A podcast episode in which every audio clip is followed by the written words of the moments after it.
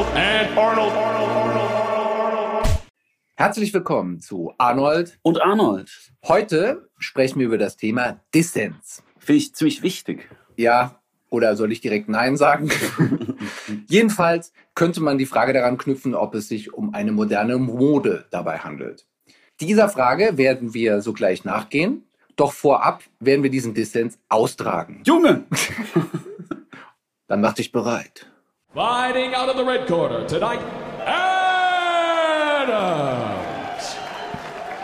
And across the squared circle, his opponent fighting out of the blue corner,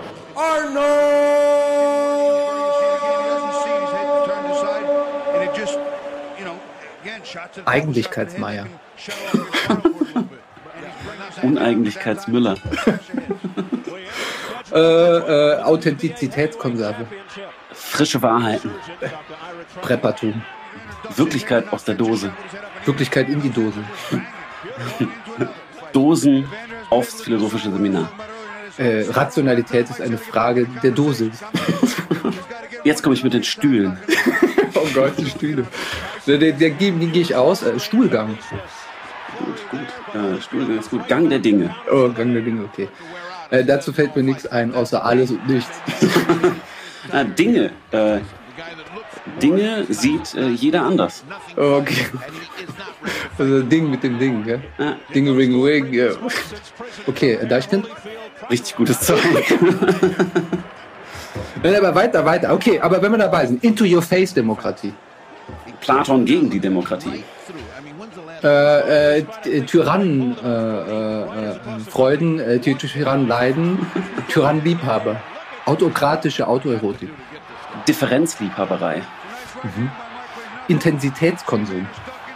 Warschauer Konföderation. ja, Mann, ey. Das ist da unfair, dass sowas kommt. Dazu kann ich gar nichts sagen, außer solidarisierte Selbstgefälligkeit. Das finde ich fair. Solidarność wegen. Ja, ja, ja. Heldinnen und Helden und Trottel und Trottelinnen. ja, genau, ja. Das ist die Idiotie im Doppelsinne der Wahrheit. Womit wir bei Arnold und Arnold sind. Ja, hallo, herzlich willkommen. Technischer K.O.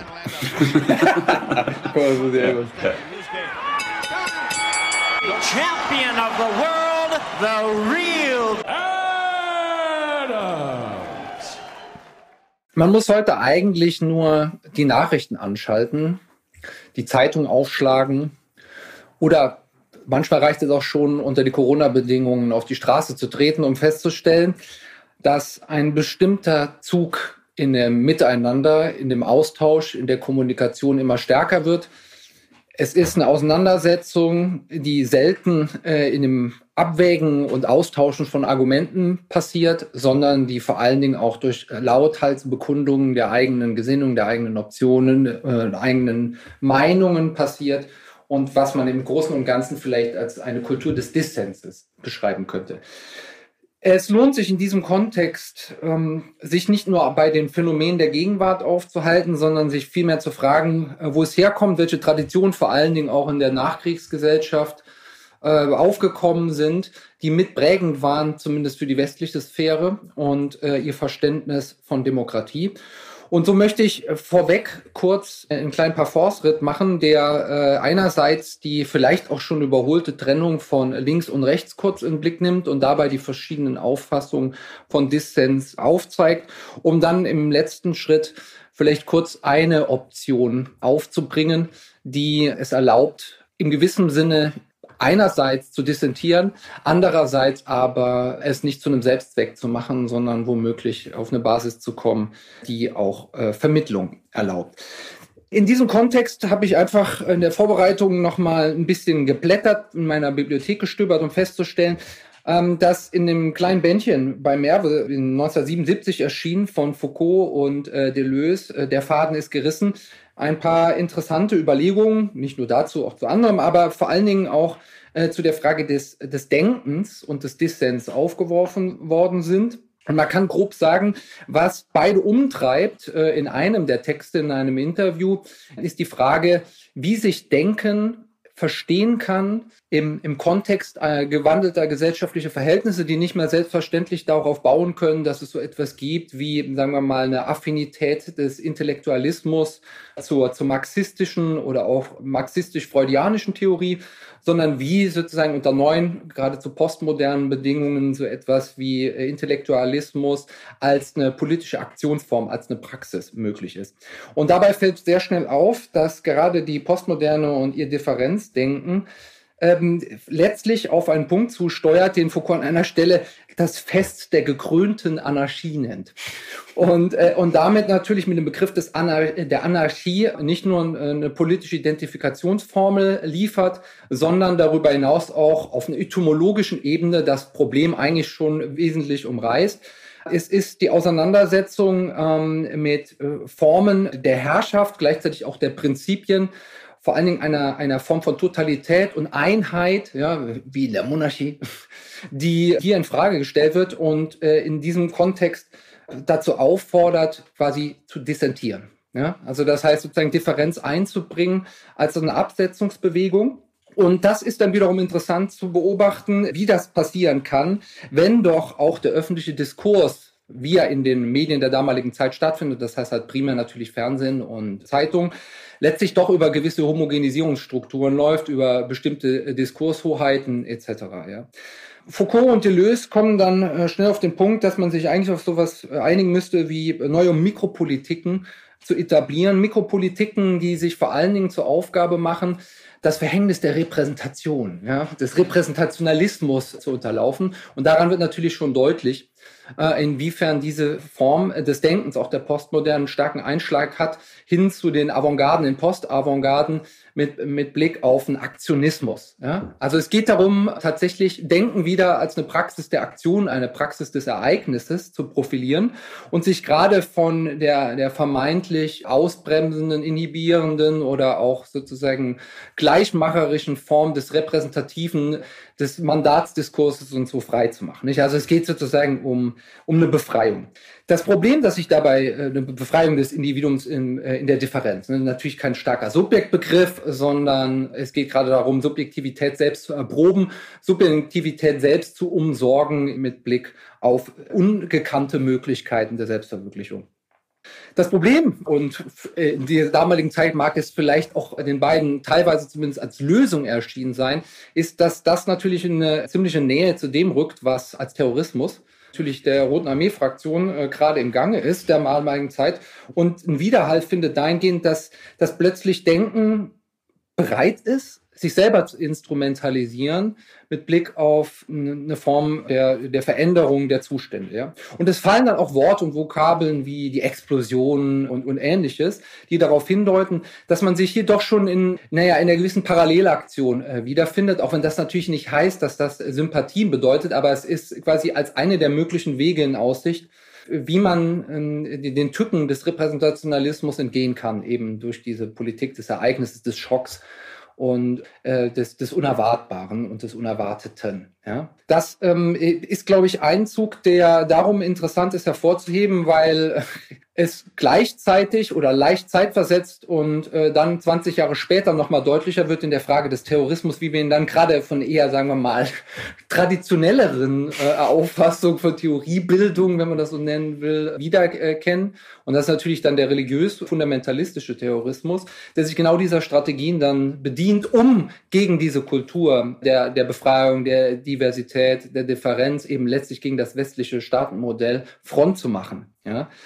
Das wollte ich äh, hervorheben äh, und auch nicht zuletzt, weil es natürlich äh, in einer gewissen Zeit Parallele zu der äh, iranischen Revolution von 1979 steht, wo sich das zum ersten Mal auch schon ankündigt. Ja. Also die Frage ist damit im Raum, kann man das eigentlich als eine linke Art und Weise des Prozesses der Agitation verstehen oder ist da nicht vielleicht eher äh, eine Form von Trick ausfindig gemacht worden, wie man für Un äh, Unordnung sorgen kann, ja, äh, wie man sozusagen Anarchie herstellen kann und damit Dissens artikulieren oder Dissens auch zu provozieren.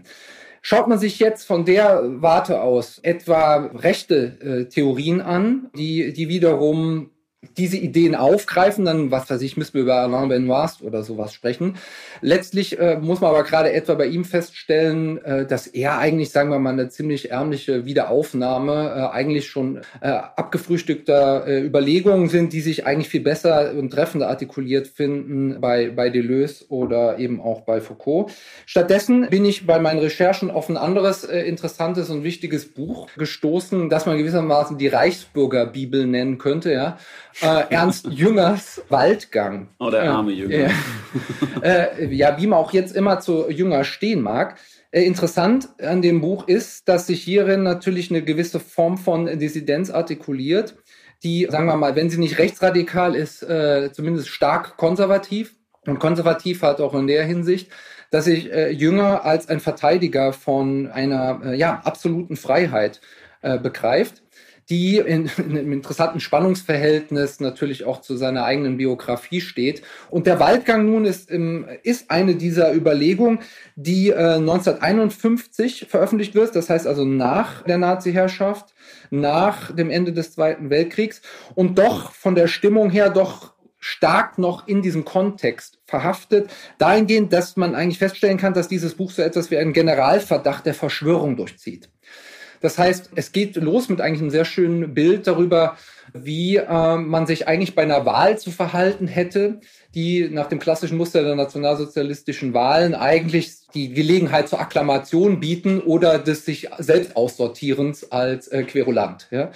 Und das wird dann durchreflektiert auf eine feinsinnige Art und Weise und äh, zum Paradigma erhoben für eine Selbstverortung, eine Selbstpositionierung innerhalb der neuen Verhältnisse. Insofern, dass das natürlich der falsche Weg ist, seinen Unmut zu bekunden, seinen Dissens äh, zu artikulieren, sondern es geht dann vielmehr darum, quasi an den, äh, mit dem Waldgang, quasi an der Grenze der demokratischen Zivilisation, in der Auseinandersetzung im Gehölz, könnte man sagen, ja, im, äh, äh im, äh, auf Holzwegen, seinen, seinen Lebensstil weiter aufrecht erhalten zu können und damit eben Dinge einzubringen, die heute wieder äh, interessant werden, dahingehend, dass Leute der Auffassung sind, dass es eigentlich immer noch die Eliten sind, die uns unterdrücken, es immer noch Verschwörungen gibt auf höchster Ebene und es an der Zeit ist, sich dagegen zu mobilisieren.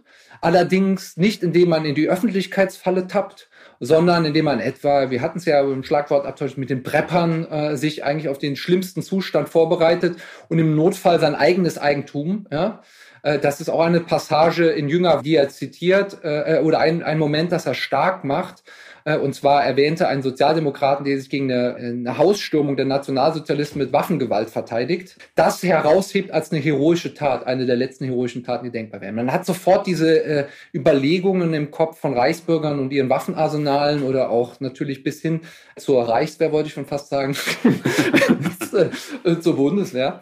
Und in ähnlichen, äh, in ähnlicher Phase, ein ähnliches Bedrohungsgefühl auch, dass sich am Schluss meint, äh, nur noch mit der eigenen Waffe auf dem eigenen Grund gegen die Staatsgewalt verteidigen zu müssen. Was dabei auffällig ist, wenn man eben die damalige Situation abgleicht mit dem Szenario, das Jünger aufruft, ist, dass es doch eine starke Diskrepanz gibt zwischen der tatsächlichen Bedrohungssituation und den, den eigenen Angstvisionen, äh, die damit einhergehen. Ja, ich möchte die auch in diesem Sinne nicht diskreditieren, als dass äh, Jünger nicht Grund gehabt hätte, Jahre zuvor genau äh, aus diesen Überlegungen heraus einen eigenen Stand zu finden. Aber danach fällt doch auf, dass es quasi einen Überhang an Angstpotenzialen gibt, die sich jetzt darin bekunden, dass er sich letztlich versteht als so eine Art Funktionär einer absoluten Freiheit, ja, eines Anarcholiberalismus, der in diesem Sinne auch da durchaus eine Verwandtschaft aufweist äh, mit dem, was bei Foucault und Deleuze schon der Fall ist und hier dann ähm, sowas betreibt wie, man könnte es nennen, eine aufgerüstete Selbstsorge. Ja? Also es, das Vertrauen in jede Form von Staatlichkeit äh, ist marode und es kommt stattdessen auf das Individuum an, sich zu behaupten und die, äh, den, das Umfeld zu schaffen, in dem Leben, gutes Leben und letztlich auch Überleben noch möglich ist. Ja? Problematisch dabei, unter anderem, dass hier deutlich wird, dass vor allen Dingen die eigenen Angstprojektionen ausgebeutet werden. Ja? Also, dass man merkt, dass äh, diese Visionen umso stärker werden, desto stärker man den Gegner imaginiert.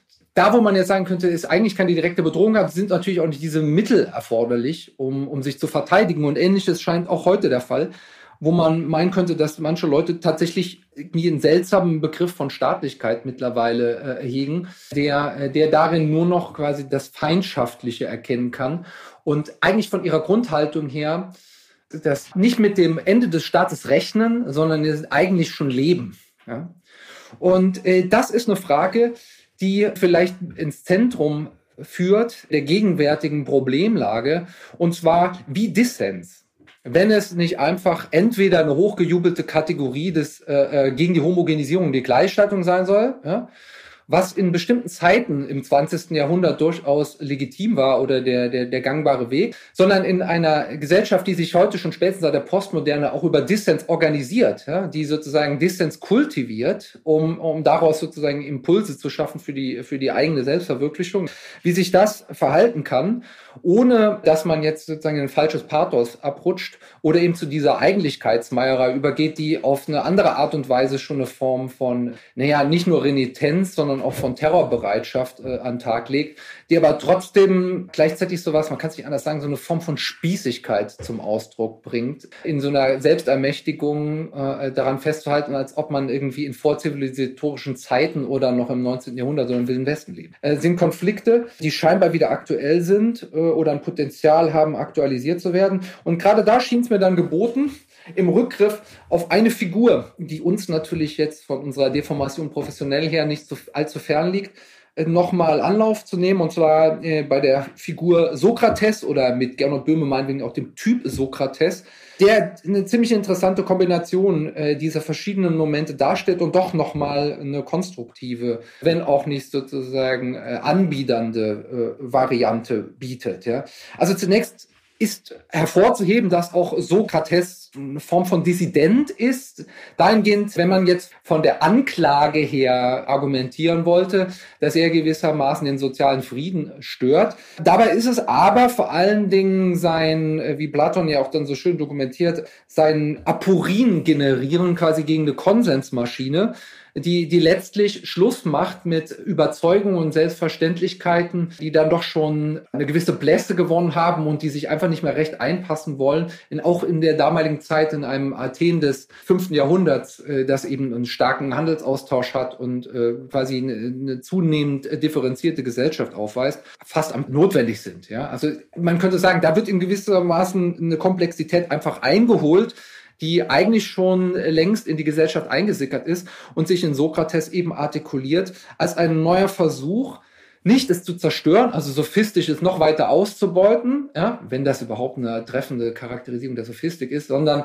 es sozusagen nochmal neu zu wenden, eine neue Basis zu finden, ein neues, äh, sagen wir mal, Miteinander, eine neue Vermittlungsfunktion zu schaffen. Ja? Man könnte also so von einer Form von behutsamer Selbstermächtigung äh, sprechen, die den anderen immer im Blick hat, ihn als Dialogpartner wahrnimmt, durchaus auch ironisch aufspießt, aber letztlich mit der Aporie oder sozusagen dem Schock des Zitterrochens äh, eigentlich ein Denken initiieren will. Ja? Das heißt, ein Selbstdenken möglich machen möchte.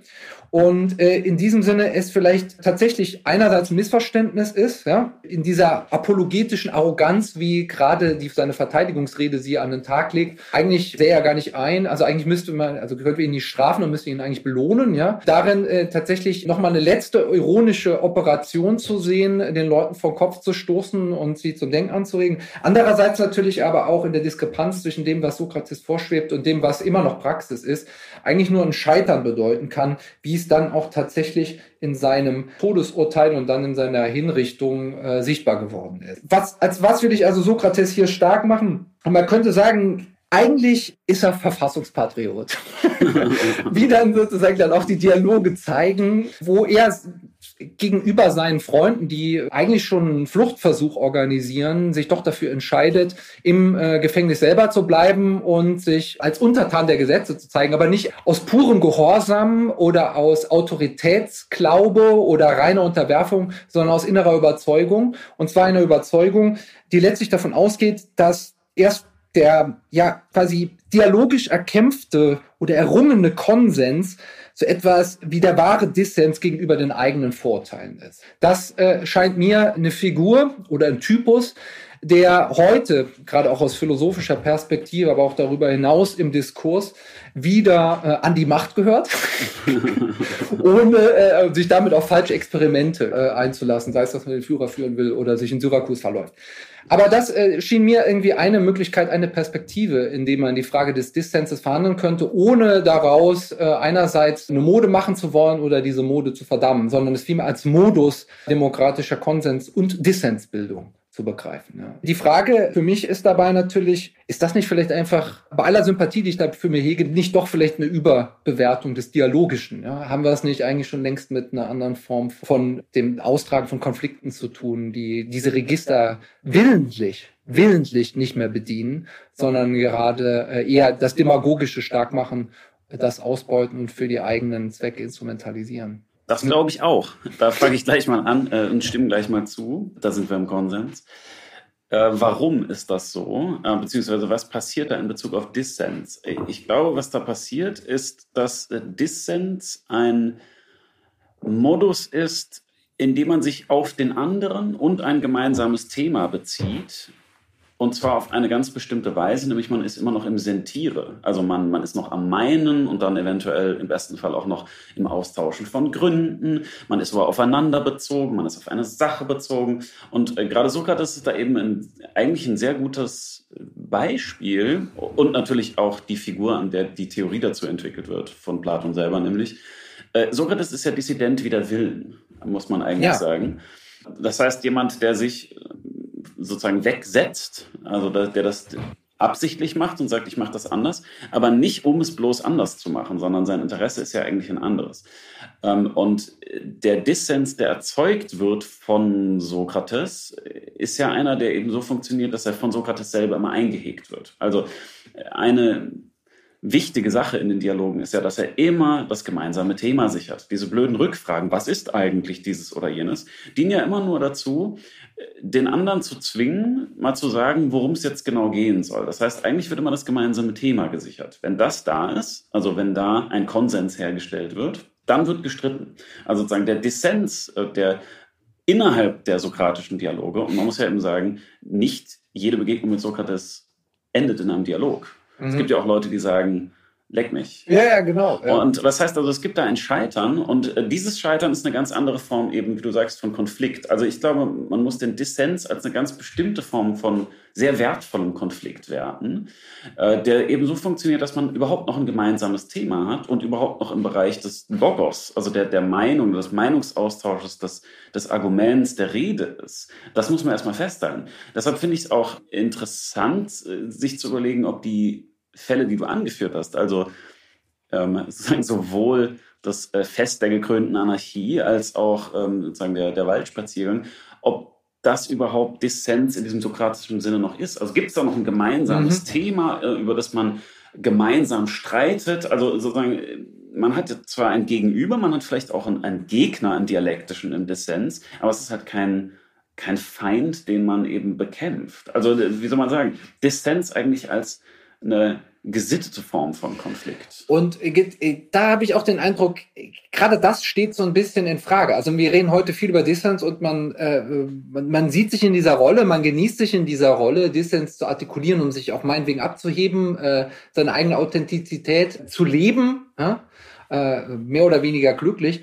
Aber am Schluss äh, ist es da, wo es um eine tatsächliche Auseinandersetzung geht, gibt es so eine Form von Konfliktscheu, äh, wenn es wirklich ans Eingemachte ginge. Ne? Wenn es nicht darum geht, einfach nur Vorteile aufeinanderprallen zu lassen, sondern damit zu rechnen, dass der andere eine tatsächliche Gefährdung darstellt, ja, und zwar in dem Sinne, dass er mich überzeugen könnte, ja, was ja, ja, was, ja, ja. was meinetwegen der zwanglose Zwang des besseren Arguments ist, aber Gottverdammten Zwang, ja, also äh, ja, ein diskursiver Zwang, den man sich aussetzt. Oder zumindest eine Blöße, die man äh, riskiert, wenn man zum Beispiel feststellt, man ist selbst gar nicht so überzeugt von dem, was man vorzubringen hat. Ja. Also auch das kann einem ja passieren, dass wenn man gezwungen wird, sozusagen die Karten auf den Tisch zu legen, dann feststellt, whoops, da war gar nicht so viel.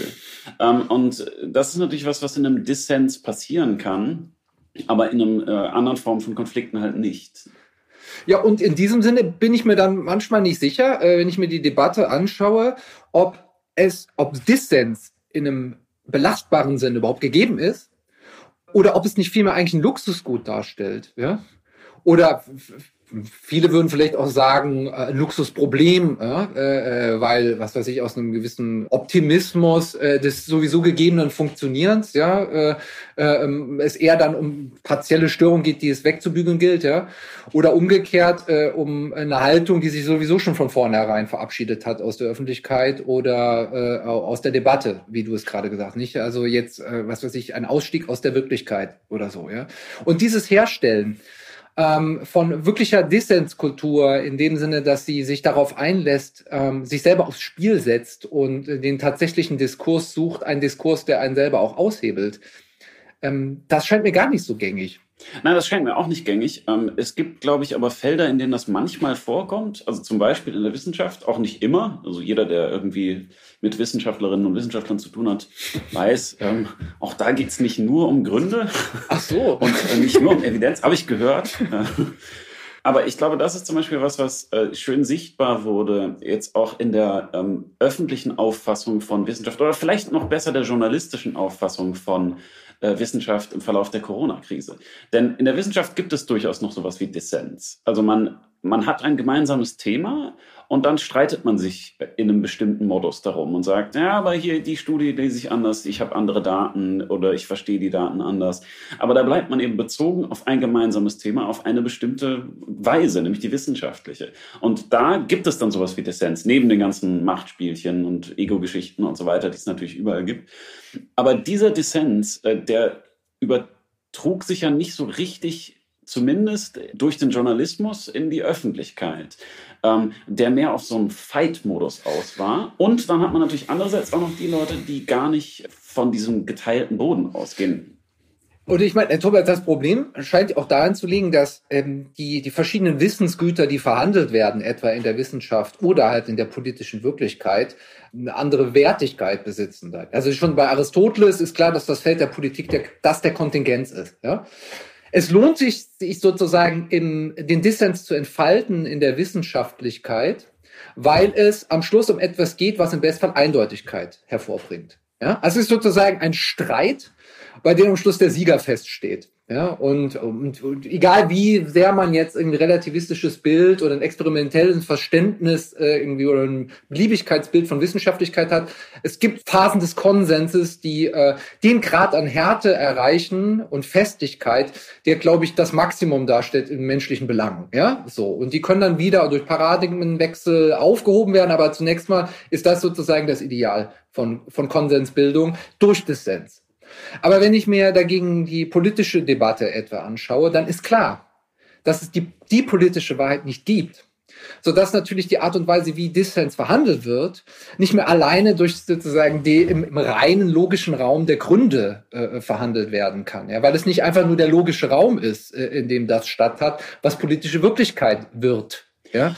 Und ja. äh, ist das nicht ein Moment, das in diesem Sinne natürlich auch wieder äh, ein kritisches Licht auf äh, den sokratischen Habitus des herausgehobenen, am Ideal sich abarbeitenden. Ja, aber das finde finde ich natürlich ein schwieriges, das finde ich natürlich ein schwieriges Sokrates-Bild, denn ähm, was ja oft passiert, ist, dass irgendein Dude und es sind meistens Dudes zu ihm hinkommen und ihn irgendwas Blödes fragt und das sind ja durchaus sozusagen nicht nur rein philosophische Themen, die es ja gar nicht gibt. Aber ähm, sozusagen, das sind ja auch Fragen wie, wie soll ich meine Kinder erziehen? Also tugendhaft ja. nennt man das dann, dieses Ziel der Kindererziehung, wie mache ich das jetzt? Ähm, und dann sagt er, ja, was meinst du damit? Und dann geht's halt los. Und das sind aber Fragen, die ja ins Politische mit reinreichen. Ich meine, der Staat ist ja schon auch irgendwo ein politisches Werk.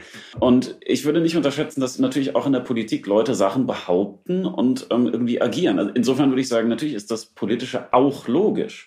Und solange es das gibt, was du Debatte genannt hast, würde ich sagen, gibt es noch sowas wie Dissens. Ja, aber ist es ein und dieselbe Art und Weise? Also wir hätten ja jetzt, du hast es selber schon aufgebracht, ein Thema gerade in der, äh, in der Corona-Krise Krise auf dem Silbertablett, wo wir sehen können, inwiefern eine an Wissenschaftlichkeit ausgerichtete Politik, ja, wie etwa sozusagen das, äh, das Gehörschenken der, der verschiedenen Forschungsinstitutionen, allen voran des Robert-Koch-Instituts, ja, handlungsmaßgeblich ist. Ja? Und Einerseits, andererseits. Ja, eben. Und gleichzeitig ist doch klar, und das wird ja auch immer wieder betont, äh, auch eben von den betreffenden Personen, die so viel Objektivität an den Tag legen, dass sie verstehen, dass äh, quasi eine politische Entscheidung nicht einfach eine wissenschaftliche Entscheidung ist, sondern durchaus in wesentlichen Punkten differiert. Und zwar nicht zuletzt in dem Punkt, äh, dass ich natürlich äh, Maßnahmen nicht allein daran bemessen kann, äh, wie was jetzt sozusagen die Statistik hergibt, sondern auch eben die ganzen Befindlichkeiten mit einrechnen. Das sind jetzt nicht Befindlichkeiten, äh, paar Gefühlchen, sondern es geht tatsächlich um ein Lebenswandel, ein Lebensentwurf, sozusagen das Funktionieren von gesellschaftlicher Kommunikation überhaupt, das eben auch davon abhängig ist, dass nicht jeder das Gefühl hat, eigentlich schon seit, äh, seit Jahren in einer Quarantäne zu leben, die gar keine Gesellschaft mehr darstellt. Ja? Das sind ja alles Parameter, die eben auch da reinspielen und ähm, die trotzdem nochmal auf einer anderen Ebene konfligieren mit. Äh, genau. Äh, mit ja, aber die können sozusagen konfligieren eben in einem Modus von Distance und Konsens, wo man sagt, okay, äh, wir streiten uns jetzt hier über diese Sache, inklusive der Befindlichkeiten oder der, der, der Stimmungslage, die, glaube ich, gar nicht auch immer so leicht abzubilden ist. Oder man dann schießt einfach dagegen und ist einfach nur dagegen, wobei gar nicht mehr klar ist, gegen was, ähm, mhm. gegen alles und gegen jeden. Und natürlich ist sozusagen das, das Wissenschaftliche, was ich auch nicht so als großes Ganzes sehen würde. Es gibt da ja eben Dissens innerhalb der Wissenschaft.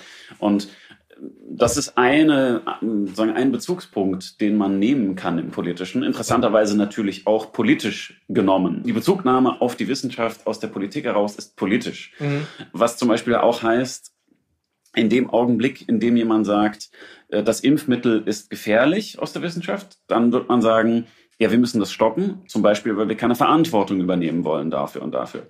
Wenn die Wissenschaft sagt, macht endlich einen weiteren Lockdown, macht bitte, bitte endlich einen richtigen Lockdown. Es gibt Best Practices aus der ganzen Welt. Bitte hört darauf. Bitte, bitte, bitte.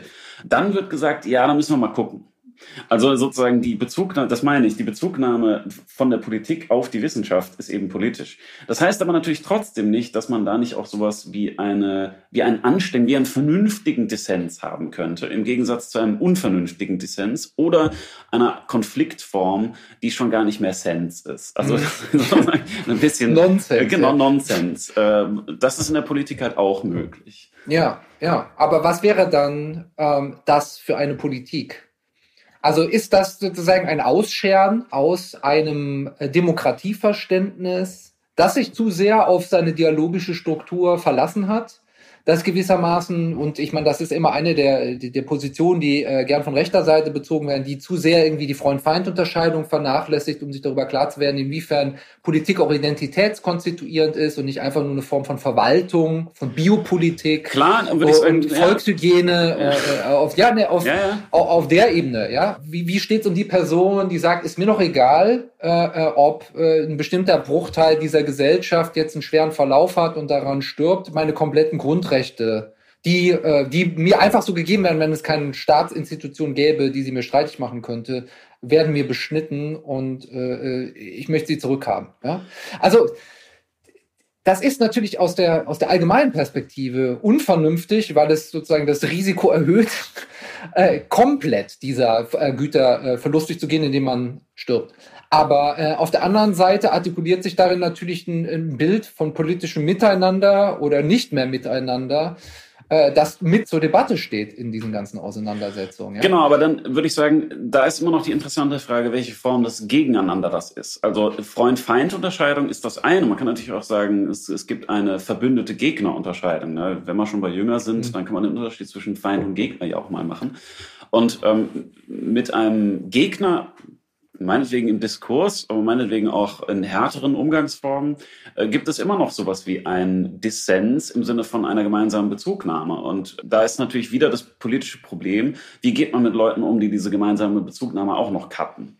Das ist ein politisches Problem und das ist eben kein Dissens mehr, sondern ähm, und auch keine Dissidenz in einem gewöhnlichen Rahmen mehr, dass man sagt, ich bin damit und damit nicht einverstanden, aber ich ähm, bin immer noch bezogen auf das große Ganze, sondern also wie Prepper und andere, die halt sagen, es gibt kein großes Ganzes. Oder noch schlimmer, es gibt ein großes Ganzes, aber das ist der Teufel oder des ja. Teufels. Ähm, und von dem muss ich mich verabschieden. Und da würde ich auch sagen, das ist eben kein Dissens mehr, weil es da gar nichts Gemeinsames mehr gibt. Also vielleicht noch die Sprache, aber selbst die scheint ja keine richtige Brücke mehr zu bauen ähm, oder darzustellen. Und da weiß ich ehrlich gesagt nicht, was die politische Antwort drauf wäre. Ähm, wenn sozusagen nicht mal Dissens herrscht. Ignorieren, hm. Irgendwie muss man mit den Leuten ja auskommen, weil die wohnen ja hier. Und ähm, wenn man nicht dasselbe machen will wie die, muss man am Ende ja reden. Also was soll man sonst machen? Das ist eine ernst gemeinte Frage. Was soll man sonst machen? Wie kann man darauf reagieren, wenn der Dissens nicht mal mehr klappt? Also vom mhm. Konsens ganz abgesehen. Ja, ja. Mhm. Ähm, ich meine, das ist auch was, was äh, sozusagen im Kleinen ja wichtig ist, äh, das wissen, glaube ich, alle, die ein bisschen länger gelebt haben. Äh, es kann sein, dass man viel mit Menschen streitet, aber trotzdem ein sehr gutes Verhältnis zu denen hat. Und da kommt es eben darauf an, wie man streitet. Und ich würde sagen, ähm, ein guter Dissens ist sehr viel mehr wert als sehr vieles andere.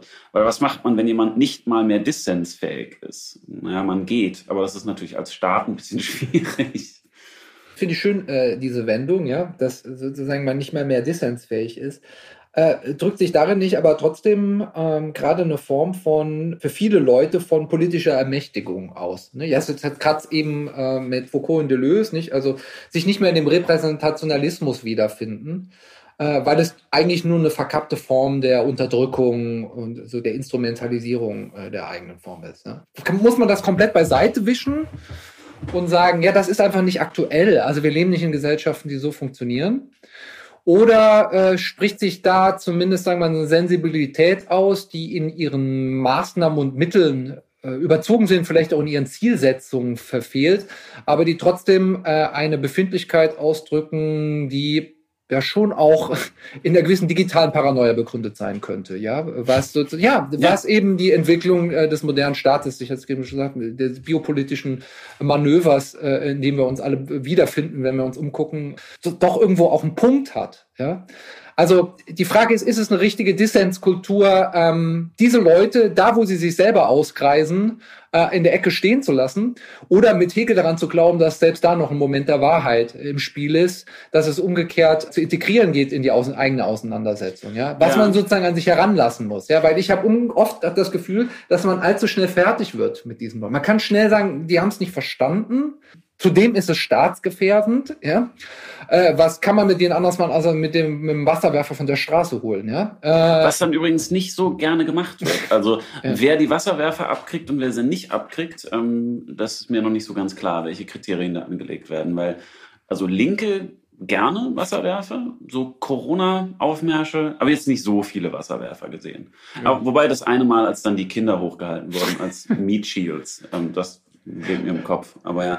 Ähm, ja, was macht man gut? Man muss natürlich mal die Hinsichten unterscheiden. Ich würde sagen, es gibt ja ein Gesetz, in dem relativ klar geregelt ist, was geht und was nicht geht. Also man sagt, äh, da verhält sich jemand auf eine bestimmte Art und Weise, die strafrechtlich relevant ist, dann kann man da ja schön eingreifen. Ja, ich finde aber den, ja. genau, ich finde ich finde den Punkt aber tatsächlich nicht uninteressant, äh, dass da eventuell was geben könnte, womit man sich auseinandersetzen muss. Was aber nicht heißt, denen eine Bühne zu geben, denen Recht zu geben, ähm, denen sozusagen auch über das Recht hinaus milde walten zu lassen und so, naja, wenn jemand eine Straftat begeht, begeht er eine Straftat oder sie. Aber die Auseinandersetzung mit ähm, dem speziellen Thema, was du angesprochen hast, nämlich dass eventuell das gar nicht so wahnsinnig weit her ist mit der richtigen Repräsentation und der vernünftigen Dissens und dem vernünftigen Konsens innerhalb dieser Repräsentationskultur ist natürlich ein wichtiges Thema, weil wir uns dann auch die Frage stellen können, wie gut hat diese Repräsentation denn je funktioniert? Gab es jene breite Dissens- und Konsenskultur? Also wie logisch ging es denn bis jetzt zu?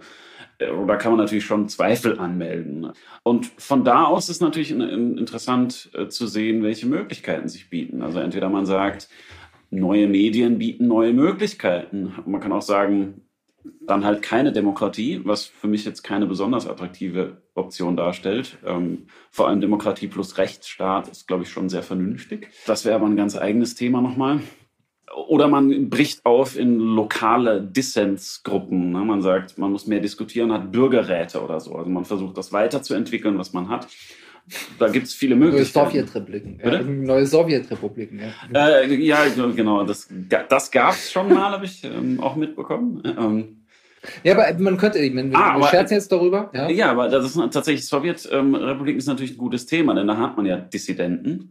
Ähm, und wenn man in China zum Beispiel äh, sich für die Uiguren einsetzt oder in der damaligen Sowjetunion irgendwas nicht so gut fand und das offen öffentlich gesagt hat. Äh, das ist eben Dissidenz, also ein, ein Abweichen von der offiziellen Linie, aber im Sinne immer noch des Ganzen. Ähm, und zwar unter Einsatz des eigenen Lebens oder meinetwegen auch die, die Freiheitsbewegung in Hongkong. Da kann man sagen, das ist tatsächlich heldenhaft.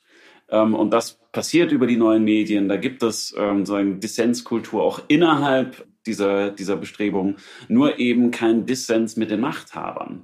Und ich finde, das ist ein ganz gutes äh, Kriterium. Also wenn man in dieser etwas verschrienen Repräsentationskultur, man sagt, ja, das ist eigentlich Unterdrückung, wenn man halt guckt, wie viel Unterdrückung es denn tatsächlich gibt und wie viel Dissens ist denn möglich, bevor man sozusagen zum Ausgestoßenen wird, würde ich sagen, ziemlich viel. Und das ist natürlich auch ein Maßstab dafür, wie lächerlich man sich macht in seinem ähm, Widerwillen dagegen. Was aber eben nicht heißt, dass da alles blumig ist. Das heißt nur, dass das, was da nicht gut läuft, eben immer noch verhandelt werden kann. Also auch der Dissens innerhalb darüber, ob Dissens möglich ist, ist halt möglich. Und das ist, finde ich, nochmal noch ein ganz gutes Kriterium. Hm. Ja, vor allen Dingen äh, schließt sich da die Frage an, ähm, wie viel Dissens man eigentlich selbst verträgt. Ja? Und ja, und wie viel äh, äh, Dissens eigentlich auch ein Staat verträgt. Also die Frage generell, die im Raum steht, ist, ähm, wie ich finde, mit Blick auf moderne Demokratien, äh, dass der, der erste Zug auch von der Postmoderne herkommt. Zunächst mal der ist, Differenz und Dissens quasi zu bejahen, weil das der Motor äh, des gesellschaftlichen Fortschritts ist. Das ist sozusagen die Erfolgsgeschichte der gesellschaftlichen Emanzipation. Ja, es gibt sozusagen einen Status quo und dann äh, gibt es sozusagen die, die gesellschaftliche Avantgarde derjenigen, die die Grenzen austesten, um äh, neue Freiräume äh, zu erobern. Ja? die sich dann wiederum von dem Hauptfeld eingeholt sieht und sich niederschlägt bis in die positive Gesetzgebung. Ja, so. Und das scheint so eine Art Fortschrittsmotor zu sein, die über Dissens funktioniert. Ja, aber eben ein dialektisches Modell könnte man sagen, das immer wieder sich in einer bestimmten Negation fortbewegt. Ja, meinetwegen dann auch unendlich negativ. Ja. So, gleichzeitig aber äh, könnte man umgekehrt ja oft den Eindruck äh, gewinnen, dass es in manchen Situationen alles andere als förderlich ist, sondern geradezu reaktionär. Und das ist ja die paradoxe Wendung, die wir gerade äh, erfahren. Dissens bis zu einem Grad zu kultivieren, der wie jetzt dann sogar fatal wird. Ja, also das heißt, da wo klar ist, dass Dissens gerade nicht gebraucht wird. Ja, also und das ist aber natürlich streitbar, weil genau die mhm. Betreffenden sagen würden, nee, nee, gerade jetzt brauchen wir ihn. Gerade jetzt gibt es sozusagen eine Starrung. Also so, dass plötzlich ein Rollentausch stattfindet, in dem die einen sich in der Rolle der anderen wiederfinden. Ja? Mhm. Also äh, verstehst du, was ich meine? Ja, ich verstehe, und, was du meinst. Ich bin mir aber nicht sicher, ob das. Ist das nicht einfach so ein modernes Phänomen und wie, wie verhält man sich äh, dazu, ohne von, von der eigenen altmodernistischen Vergangenheit überrollt zu werden und krampfhaft daran festzuhalten? Naja, ich würde sagen, man kann auch mal gucken, inwiefern Distance denn tatsächlich progressiv oder reaktionär oder überhaupt sozusagen ähm, Motor von Bewegungen, in welche Richtung auch immer ist. Weil man kann natürlich auch sagen, ähm, Dissens ist in gewissem Sinne konservativ, nämlich Rahmen und Themen erhaltend. Also wenn ich die Wissenschaft vorhin angesprochen habe, natürlich gibt es da sowas wie wissenschaftlichen Schlingel. Fortschritt, ähm, der irgendwie über Streit funktioniert und, und Widerlegungen und wir gucken nochmal nach und wir machen es ein bisschen anders. Aber eben nicht, wir machen es radikal anders. Dann hat man zumindest keine Normalwissenschaft, sondern eben eine wissenschaftliche Revolution. Und da kann man sich eben überlegen, ist das dann noch Dissens oder ist das dann nicht was anderes? Also in gewissem Sinne kann man sagen, Dissens als Meinungsverschiedenheit, die dann mehr oder weniger zivilisiert ausgetragen wird, mehr oder weniger emotional ausgetragen wird, bejaht ja zumindest mal einen Rahmen. Ja, das wäre jetzt eben dieser Zug, den ich auch raffiniert finde von dir, zu sagen, es ist immer eine bestimmte Negation. Ja, also das heißt, jede Form von Dissens perpetuiert zuerst mal das Verneinte. Ja, es trägt es weiter. Ja, bestimmte Negation habe ich erfunden, nicht Hegel oder Platon vorher oder so. Meins. Ja, äh, und man entreißt es dem Overkill an Informationen und das, mit dem man dissentiert, wird mitgeschleppt ja, wie der eigene Schatten der Auseinandersetzung, ja, so dass man da sozusagen den, äh, den, Dis, den rechten Dissens dann schon wieder auf der Ebene konservativ nennen könnte, äh, dass er gerade diese Auseinandersetzung mit der Staatlichkeit oder auch der nationalen Identität oder so weiter und fort aufrechterhält, ja, und äh, gerade in diesem Punkt, wo das quasi dadurch eingefordert wird, dass man sich gegen den Staat selber stellt. Ja, was ja. interessant ist. Und, und in dem Kontext ähm, will ich dann doch nochmal auf die Warschauer Konföderation zurückkommen. Denn äh, ich habe das erwähnt, einfach weil äh, die äh, Pax Dissidentium das erste Dokument ist, in dem der Ausdruck äh, Dissident äh, auftaucht. Und das ist eben gerade der Versuch, dieses Phänomen einzuhegen. Also die Leute, die sich wegsetzen, also die Protestanten und also wer halt auch immer nicht Katholik war damals, also mit damals meine ich 1573, schon ein bisschen her, aber da hatte man eben das Problem, da setzen sich Leute weg und sind aber irgendwie immer noch da und sind auch irgendwie immer noch gläubig und äh, wohnen halt auch immer noch in derselben Stadt und man macht Geschäfte mit denen und man betreibt Politik mit denen. Aber irgendwie gibt es eine Differenz, einen, einen Dissens eben aber auch immer noch und der wurde eingehegt ähm, auf eine relativ äh, tolerante Art und Weise.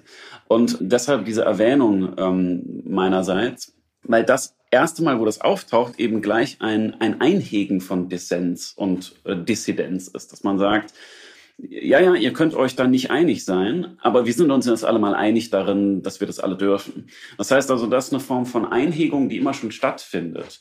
Und wir wissen, was passiert, wenn man das nicht einhegt. Gibt es Religionskriege.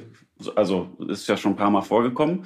Ähm, und das ist eben ein, wie soll man sagen, ein destruktiver Umgang. da geht es eben nicht mehr um Dissens, sondern um Destruktion. Ich würde da einen Unterschied machen. Wobei auch Destruktion nicht mal schlecht ist, also außer es sterben halt sehr viele Menschen dabei oder auch nur wenige Menschen dabei.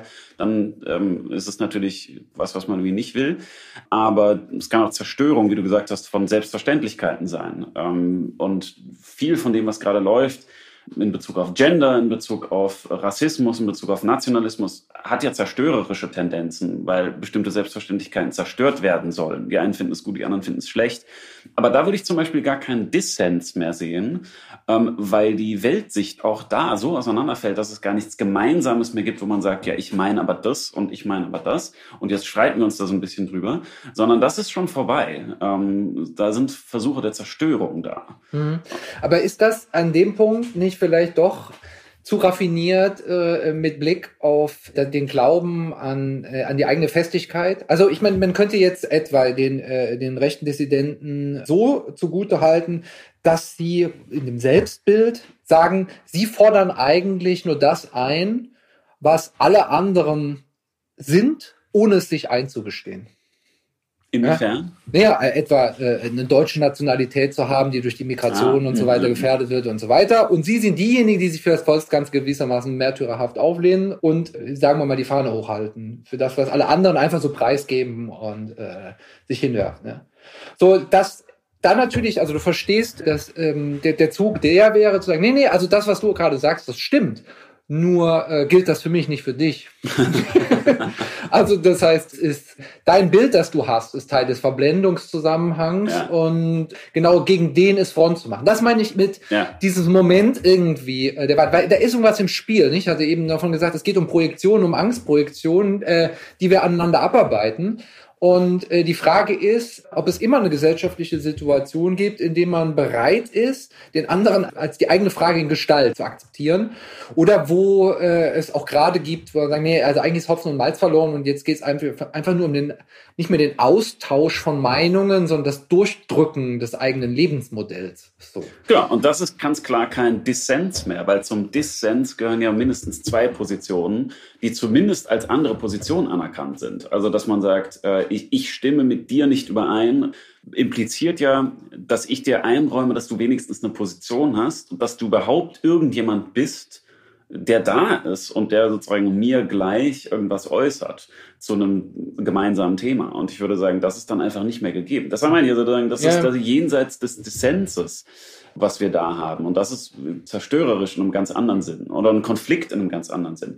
Und die Projektionen zum Beispiel sind ein interessanter Fall, weil man eben sagen kann, das ist eventuell dann gar kein Dissens mehr, weil gar nicht zwei Positionen auftauchen, sondern das ist halt nur meine Position einerseits und meine Projektion andererseits. Und sozusagen dann ähm, renne ich halt gegen mich selber an. Aber genau genommen ist es keine Meinungsverschiedenheit zwischen zwei Parteien. Äh, das heißt, diese Projektion auf dieses Leben in Bubbles und so, in denen es natürlich auch immer noch Feinde gibt, ist eventuell eben gar kein Dissens mehr. Ja, aber auf der anderen Seite ist das Problem für mich damit noch nicht erledigt. Also, nee, dass nee, ich nein, sozusagen nicht, ja. äh, nicht mehr unter den Begriff Dissens fallen lasse.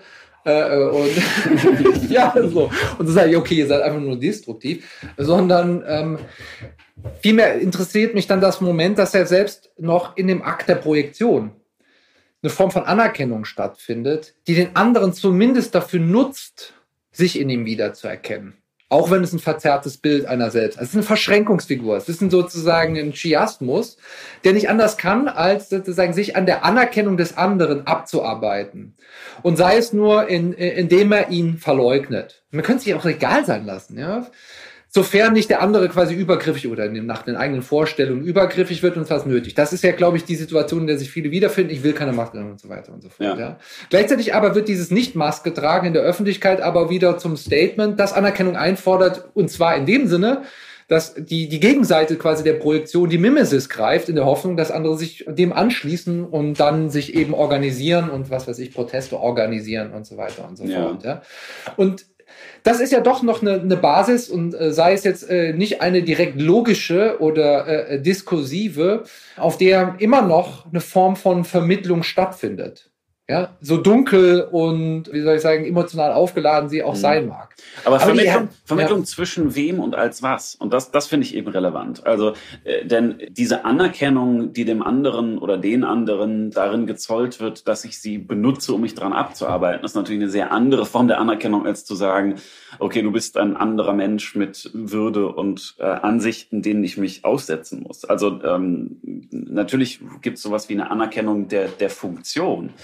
Aber gut kantianisch gesprochen, das ist halt Mittel und nicht Zweck. Ja, oder halt hegelianisch, das ist die Dialektik von Herrn Knecht. Also, ne, ja, aber das ist ja. aber eine Basis der, äh, das ist aber eine Basis eben äh, der Bewusstseinsbildung. Also jetzt ohne das anthropologisch rückzudatieren, ist das nicht eben auch ein, wie soll man sagen, etabliertes Medium in dem Dissens längerfristig eine Form von, naja, wenn ich Konsens oder stabiler Verhältnisse generieren. Aber Herr und Knecht muss man doch äh, in der Erziehung und dann in der Schulbildung einfach auch hinter sich gelassen haben. So, da hat das seinen Ort, aber später also ich weiß schon, was du meinst, hast schon recht. Ähm, es gibt diese Verhältnisse und die haben eine Funktion, aber es ist eben, finde ich, eine wichtige Frage, ob man will, dass die so einen großen Raum einnehmen. Ja, das schon aber ich, du weißt, worauf ich hinaus will. Es geht darum, dass sozusagen die Niederlage erstmal intelligenter macht. Ja? Nein, nein, und das ja. sozusagen die, dass diese, äh, wie es eben bei Sokrates genannt hat, diese apologetische Arroganz, ja, äh, eigentlich schon zu wissen, wie der Hase läuft, und das sind dann halt die Dummen einfach, die es nicht, die es nicht checken, ja.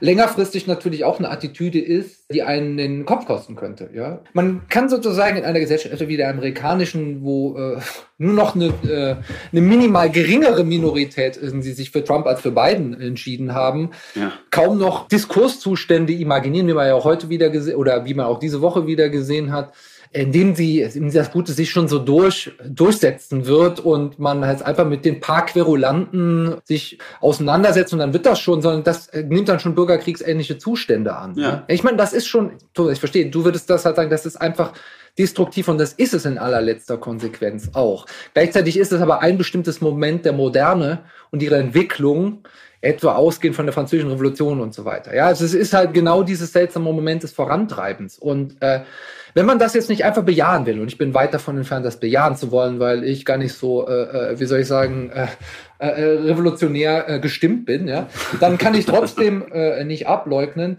dass es auch nicht hilft, äh, sich jetzt quasi auf dem Jetzt-Zustand auszuruhen und, zu, und daran zu glauben, äh, dass es, dass es einfach so klappt. Es kann jetzt klappen und ich glaube, wir, wir gewärtigen gerade keine wirklich apokalyptische Bedrohung, ja, oder wir sehen auch nicht gerade den absoluten Untergang äh, äh, unseres Staats entgegen oder sonst irgendwas, ja, in der, in der Größenordnung. Aber es ist in meinen Augen nicht gesagt, ob man nicht immer irgendwo schon ein bisschen den Weg in die Richtung eingeschlagen hat, wenn man nicht äh, schlauer ist und an diesem Punkt begreift, dass sich hier sozusagen ein Unmut äh, bekundet, ein, eine seltsame Art und Weise des Dissens bekunden, die nicht nach den Regeln läuft, äh, wie man sie kennt, aber die man nur dann aushebeln kann, meinetwegen auch, wenn man sich tatsächlich auf diese seltsamen Anerkennungsprojektionsmechanismen einlässt, einlässt, das heißt nicht sie äh, in diesem Sinne selber vollends durchspielt, ja, aber sich darauf einlässt und sie nicht einfach als äh, eine Frage des Therapeuten abtut. ja, aber ich. Und dann ähm, reicht es nicht ja. einfach einzufordern, dass jetzt mal bitte mehr Diskurs herrscht. ja, sondern, äh, verstehst du? Äh, nein, natürlich. Sondern das triggert nur umgekehrt. Nein, nein, nein, nein, nein, klar. Aber deshalb habe ich, glaube ich, so drauf beharrt, ähm, dass das in, kein Dissens mehr in dem Sinne ist, den wir bestimmt hatten, sondern eine andere Form von Konflikt, weil ich eben darauf raus will, dass ähm, es eventuell möglich ist, diese Konflikte, die da stattfinden, sozusagen im Modus des Dissens zu wiederholen. Ne? Dass man sagt, okay, ihr habt hier einen Konflikt, hier läuft ein Konflikt, den müssen wir irgendwie einholen, mit dem müssen wir umgehen. Äh, unterdrücken funktioniert nicht. Ähm, das weiß man im Einzelnen wie im, im Großen. So, das geht nicht. Das heißt, man muss irgendwie damit umgehen. Wie geht man damit um? Naja, man wiederholt ihn, aber eben nicht auf dieselbe Weise. Also das heißt jetzt, was ich damit sagen will, ist, das, was die vorbringen oder das, was da passiert, und zwar an den Rändern, egal an welchen Rändern, also an den Rändern, die am Konsens wie Dissens, aber sozusagen an den Selbstverständlichkeiten schrauben oder, oder sprengen oder was auch immer, die auf jeden Fall abbauen, in allen Richtungen. Wenn man eine Mitte will, die daran nicht zugrunde geht, dann muss die Mitte damit umgehen. Aber eben vielleicht im Modus des internen Dissenses, dass man sagt, okay, hier gibt es ein Thema, darüber einigen wir uns. Es gibt dieses Thema und jetzt können wir uns darüber endlich wieder streiten und müssen sozusagen nicht auf bloß alogische äh, zurückkommen. Also anders ausgedrückt, zu sehen, da gibt's was, wir gehen jetzt damit um. Oder da gibt's was, wir machen, wir machen das zum Thema und behandeln das auf unsere Weise. Ich weiß nicht genau, welche Effekte das hätte, aber das ist ja die einzige Möglichkeit, ähm, damit so umzugehen, dass man sich nicht verleugnet, ne? dass man nicht sagt, wir sind hier irgendwie im Diskursbereich, wir reden noch miteinander, da gibt's welche, die nicht mehr mit uns reden, auch nicht mehr miteinander reden, sondern nur noch schreien. Was macht man? Schreit man zurück? Schreit man sich gegenseitig an? Im Grunde kann man ja nur sagen, okay, es gibt Konfliktpotenzial, man muss das vernünftig austragen. Und was will man sonst machen? Ja, aber das, aber ja, okay, ähm, das klingt vernünftig. Ja, ja, und die Frage äh, ist, aber da gibt es so ein Problem mit der Wirklichkeit irgendwie so ein bisschen. Äh, mit Blick darauf, dass wenn ich jetzt eine Personengruppe habe, die sich selber schon ausgreist, ja, darauf zu reagieren, dass ich sie, äh, dass ich ihr noch die Ecke einrichte, wo sie sich dann sozusagen äh, hin zurückziehen kann und in die Ecke schicken. Einfach nicht reagieren. Einfach feststellen ähm, und also sozusagen das aufnehmen, was du genannt hast. Sozusagen die Frage, die die stellen, ähm, übersetzen in das, ähm, mit wem mit dem ich mich auseinandersetzen kann und dann darauf eingehen. Also zum Beispiel äh, wurden irgendwie bestimmte feministische Positionen als radikal ausgegrenzt, gesagt, so, da, da können wir nichts mit anfangen, das ist destruktiv und so weiter und so weiter.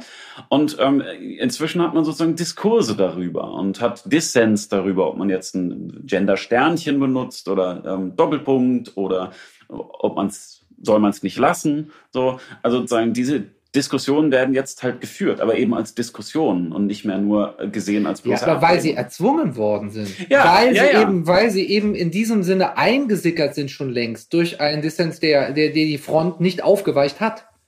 Der sich nicht beschieden hat mit dem Gebot, jetzt aber mal schön nach den geltenden Gründen diskutieren, sondern der am Schluss es auch mit einer Form von Gewalt durchgedrückt hat. Das Ja. muss nicht immer körperliche Gewalt sein, aber sozusagen ein, ein Insistieren, ein Durchdrücken wollen, ein sich behaupten wollen. Ja, ein- Gegen ein jede Agenda- Form von Konsens, ja, jede genau. Form sogar von Dissens, wie du ihn jetzt Ja. gerade markierst. Ne? Eben als ein Kampf.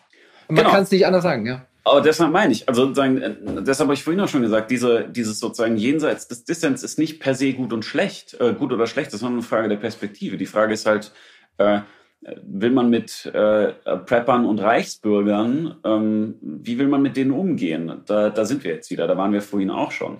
Ähm, und das ist halt nicht meine Agenda, deshalb gehe ich mit denen anders um. Zum Beispiel gar nicht. ich habe natürlich auch keine politische Entscheidungsmacht. Ich habe aber zum Beispiel wohl ähm, Macht darüber, wie ich gendere, wie ich mit äh, Genderproblemen in Seminaren umgehe, ob ich versuche dafür zu sorgen, dass ich mehr Kolleginnen habe oder Tutorinnen oder so. Da kann ich was machen, aber das ist natürlich dann im Grunde eine persönliche oder eine politische Frage.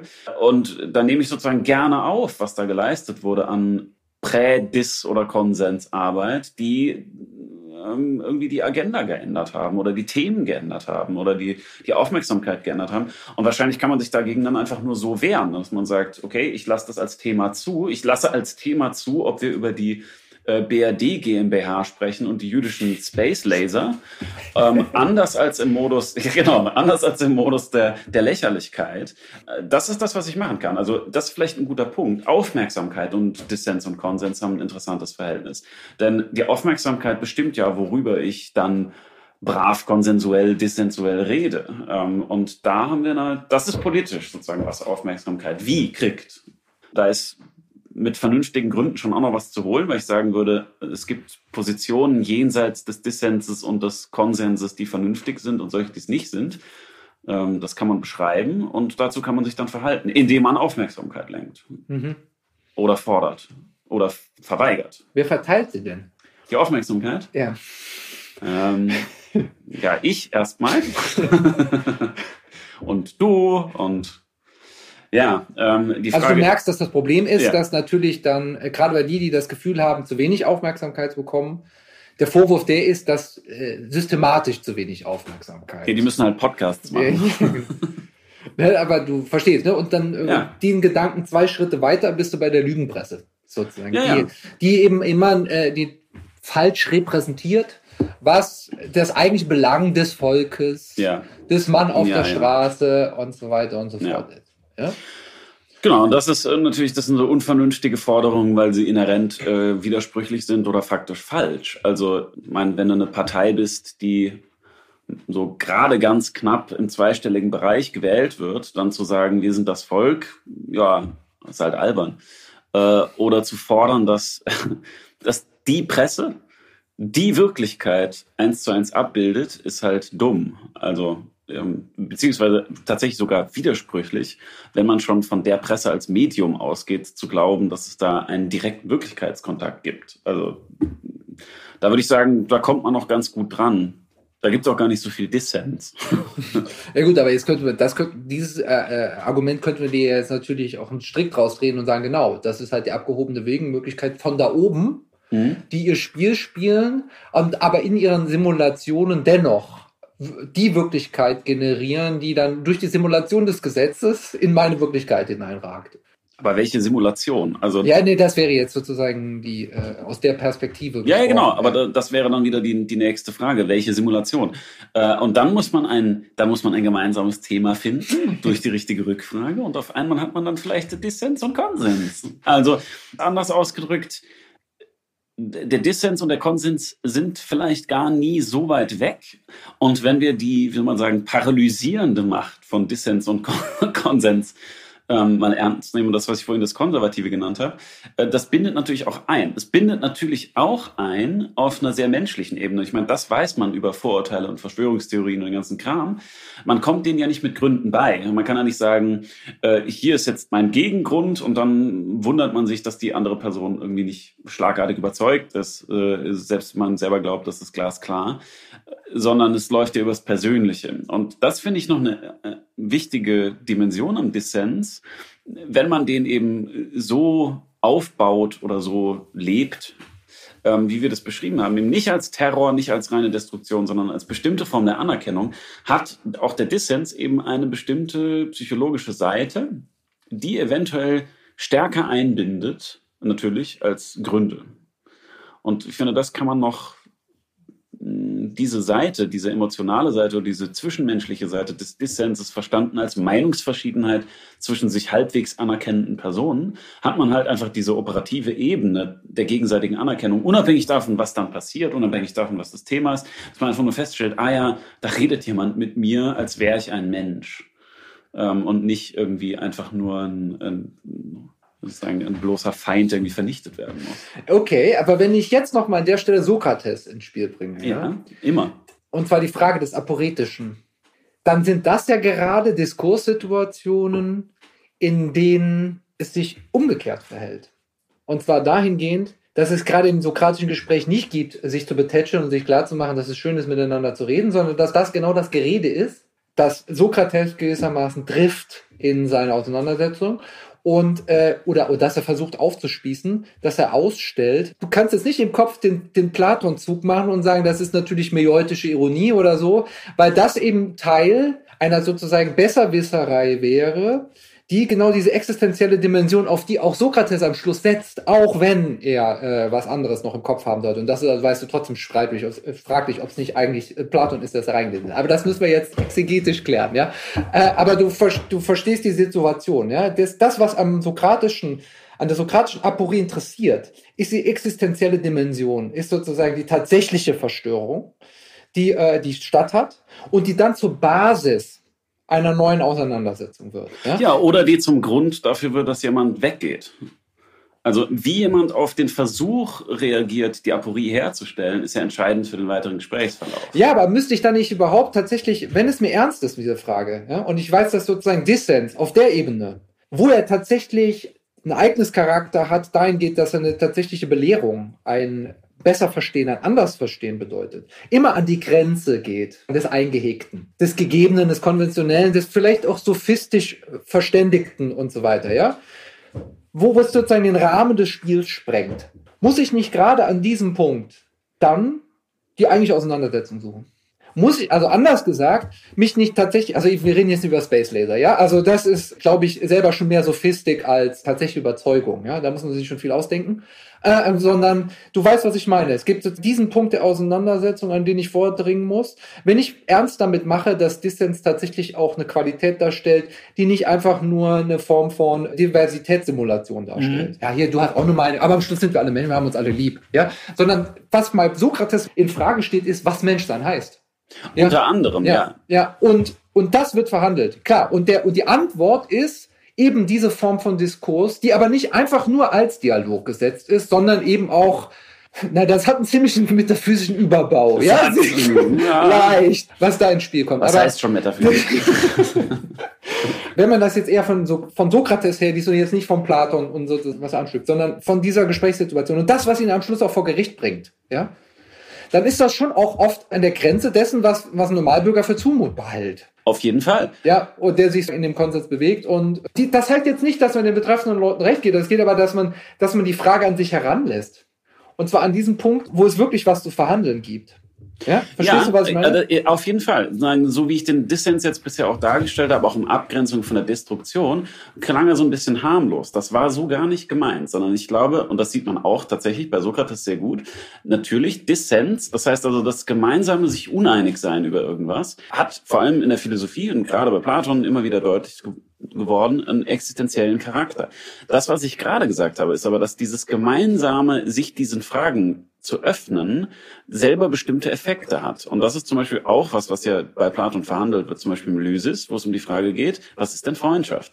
Der Dialog endet damit, dass Sokrates sagt, ja, wir haben uns gemeinsam lächerlich gemacht. Und das kann man irgendwie als Scherz lesen.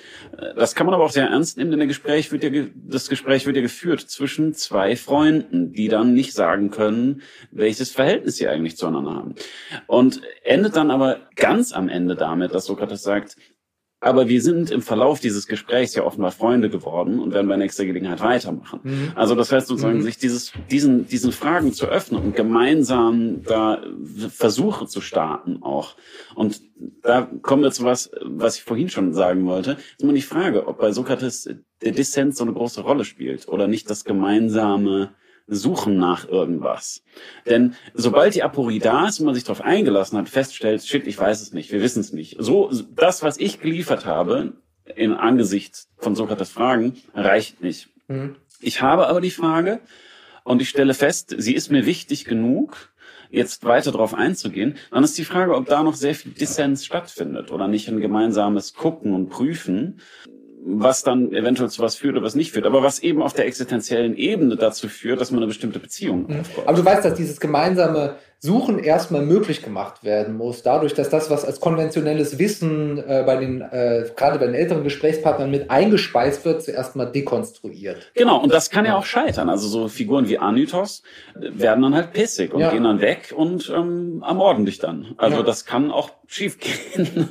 ähm, genau, ne, klar sagen, dass das ist noch nicht harmlos. Aber ich würde eben sagen, äh, Anitos setzt sich dem gar nicht aus. Also der ja. Dissens besteht da nur darin zu sagen, wenn es denn eben ein Dissens ist, nur zu sagen, pass auf, Sokrates, wenn du solche Fragen stellst. Ähm, dabei und das ist ja bezeichnend, das ist so, dass Anitos gar nicht versteht, worum es geht. Also es wird gar kein gemeinsames Thema hergestellt, es wird gar kein Meinungsaustausch äh, initiiert, sondern Aniphos missversteht einfach, worum es geht, unterstellt Sokrates, und da sind wir wieder bei den Projektionen, ja. unterstellt Sokrates irgendwas, wird ob dieser Unterstellung ärgerlich und äh, genau, zieht dann ab und bringt ihn halt um. Aber äh, auch, auch Aniphos bleibt sozusagen noch vor dem Dissens, glaube ich. Mhm. Der ist einfach nur dumm. und gefährlich. Ja, super.